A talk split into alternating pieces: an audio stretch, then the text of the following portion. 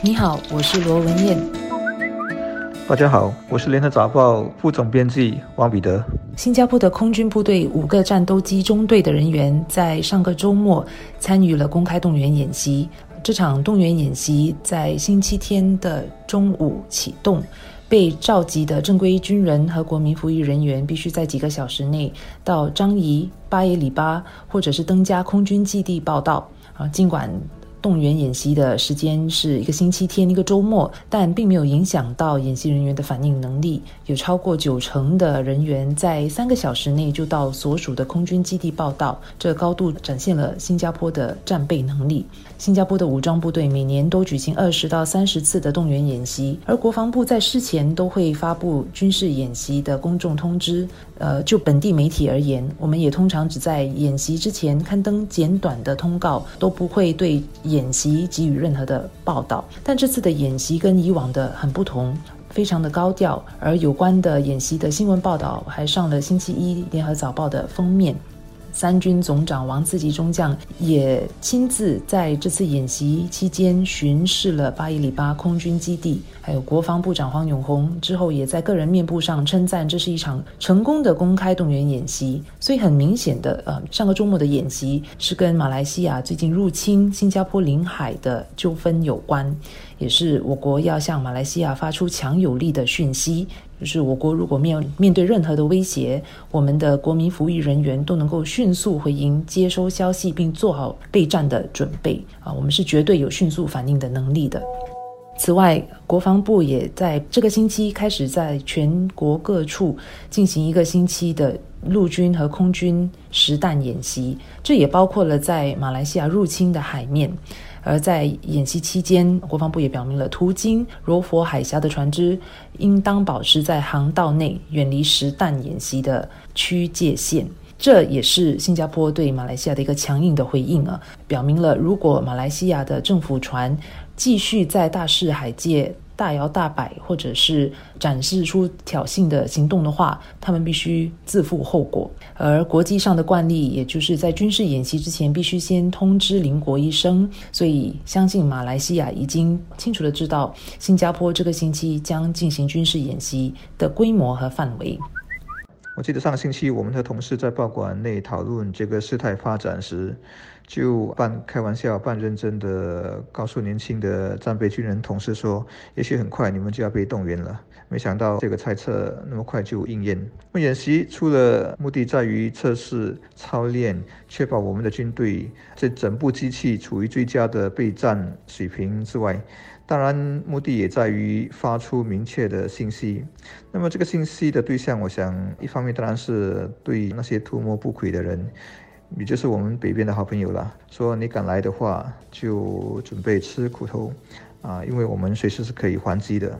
那么第二个对象，嗯，是内部的，就再一次告诉国人啊，大家无需担心，因为国家有坚实的武装后盾，绝对不会被别人欺负。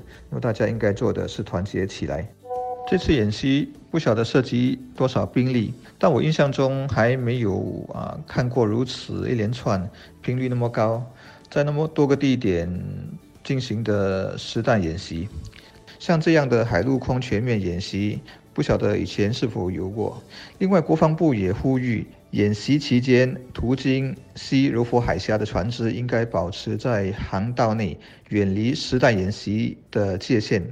啊，必须注意这个区域，还有上面说的大势海军基地附近，其实已经很靠近双方有争议的水域了。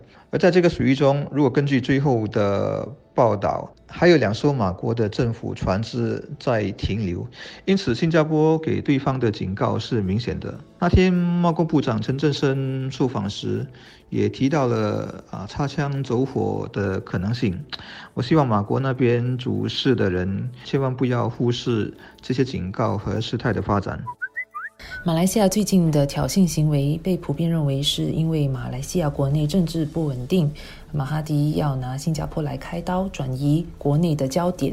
呃，也有可能是要试探新加坡新一代领导班子和新加坡人的反应能力和是否团结。无论这最近挑衅的那个用意何在，我们的立场和态度是非常坚定和明确的。呃，马来西亚的船只擅自。闯入新加坡领海，侵犯了我国的主权，也违反了国际法，所以应当迅速和平的离开。